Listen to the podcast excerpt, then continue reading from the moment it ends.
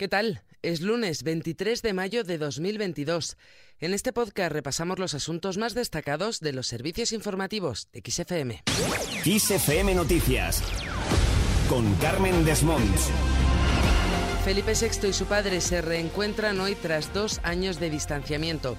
Tras pasar el fin de semana en Sanjenjo, el rey emérito don Juan Carlos visita este lunes Madrid para acudir a la zarzuela. Allí se reunirá con su hijo el rey, con la reina Sofía y con otros miembros de la familia. Esta será la primera vez que el rey y el emérito se vean después de más de dos años de distanciamiento que comenzaron con el traslado de don Juan Carlos a Abu Dhabi. Por el momento el emérito ha asegurado que tiene muchas ganas de ver a su familia y ha adelantado lo que espera de este encuentro. La cita, no obstante, no aparece reflejada en la agenda de la familia real y es que se considera un encuentro familiar en el ámbito privado. Eso sí, Juan Carlos de Borbón no dormirá allí. La zarzuela, aparte del lugar de residencia de la familia real, es la sede de la jefatura del Estado. Cambiamos de asunto. Cuca Gamarra, Javier Maroto y Dolores Montserrat serán ratificados como portavoces en el Congreso, el Senado y el Parlamento Europeo, respectivamente. Lo han adelantado fuentes del partido, que según han indicado, la propuesta de Alberto Núñez Feijo, que como presidente del PP lo es también de los grupos parlamentarios, es apostar por la experiencia en el ejercicio de los cargos de tres personas elegidas con anterioridad al Congreso de Sevilla y cuya valía, dice, está más que acreditada. Nos vamos a Ucrania, que se niega a hacer concesiones y reclama más armamento occidental. Ucrania, que espera que la llegada de más armamento occidental le ayude a equilibrar las fuerzas con Rusia y le permita incluso pasar a la contraofensiva, ha reiterado su negativa a hacer concesiones a Moscú.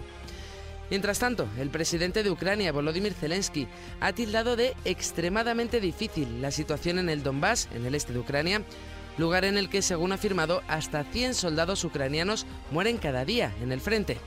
Sin embargo, tal y como ha subrayado Zelensky, las Fuerzas Armadas de Ucrania están disuadiendo esta ofensiva y ningún ataque ruso dará ningún resultado.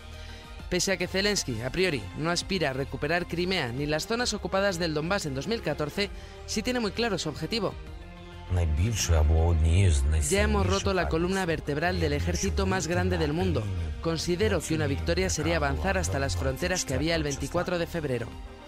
Por otro lado, Lituania ha dejado de importar desde este domingo combustibles fósiles procedentes de Rusia con vistas a no financiar la maquinaria de guerra del presidente Vladimir Putin en un momento en el que Moscú amenaza con cerrar el grifo energético a los países considerados hostiles. El gobierno lituano quiere expresar también su solidaridad con Ucrania, que ha pedido en reiteradas ocasiones a los países europeos que no esperen a posibles represalias de Rusia y renuncien motu propio a importar gas y petróleo. Volvemos a nuestro país. Ione Belarra cree que Podemos es fundamental para cambiar las cosas. Ione Belarra, la ministra de Derechos Sociales y Agenda 2030, ha reivindicado que Podemos es indispensable para seguir gobernando para cambiar las cosas. Podemos está marcando el rumbo del gobierno de coalición, trabajando para que el gobierno se rearticule con urgencia en esta segunda parte de la legislatura. Pero por el bien de nuestra gente, y os lo digo de todo corazón, deseo, quiero que el socio de gobierno nos siga el ritmo, compañeros y compañeras. Necesitamos que el Partido Socialista nos siga el ritmo para revalidar la confianza de la ciudadanía. La ministra y secretaria general de Podemos ha asegurado, eso sí, que no faltará compromiso con la igualdad y la unidad y ha subrayado la necesidad de que el partido lidere candidaturas amplias respaldadas por primarias abiertas a la ciudadanía. Más cosas tal día como hoy, pero hace 40 años se celebraban las primeras elecciones de Andalucía. El 23 de mayo de 1982, los andaluces designaron por primera vez a sus representantes en su propio Parlamento, que quedó establecido en 109 diputados.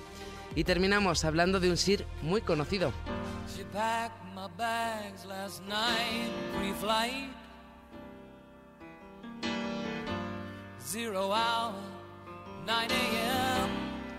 Por supuesto nos referimos a Sir Elton John. Y es que si ya tenía su propia película biográfica, Rocketman, ahora va a tener también un documental. El nombre todavía no se ha traducido al castellano, pero literalmente sería Adiós, Camino de Baldosas Amarillas, las actuaciones finales del Elton John y los años que hicieron su leyenda. Este documental, que girará en torno a su vida, mostrará imágenes inéditas de ensayos y algunos de sus conciertos de los últimos 50 años, además de páginas de sus manuscritos, archivos personales, material actual y entrevistas exclusivas. Con esto lo dejamos. Recuerda que la información continúa actualizada puntualmente cada hora en los boletines de XFM en directo. Adiós.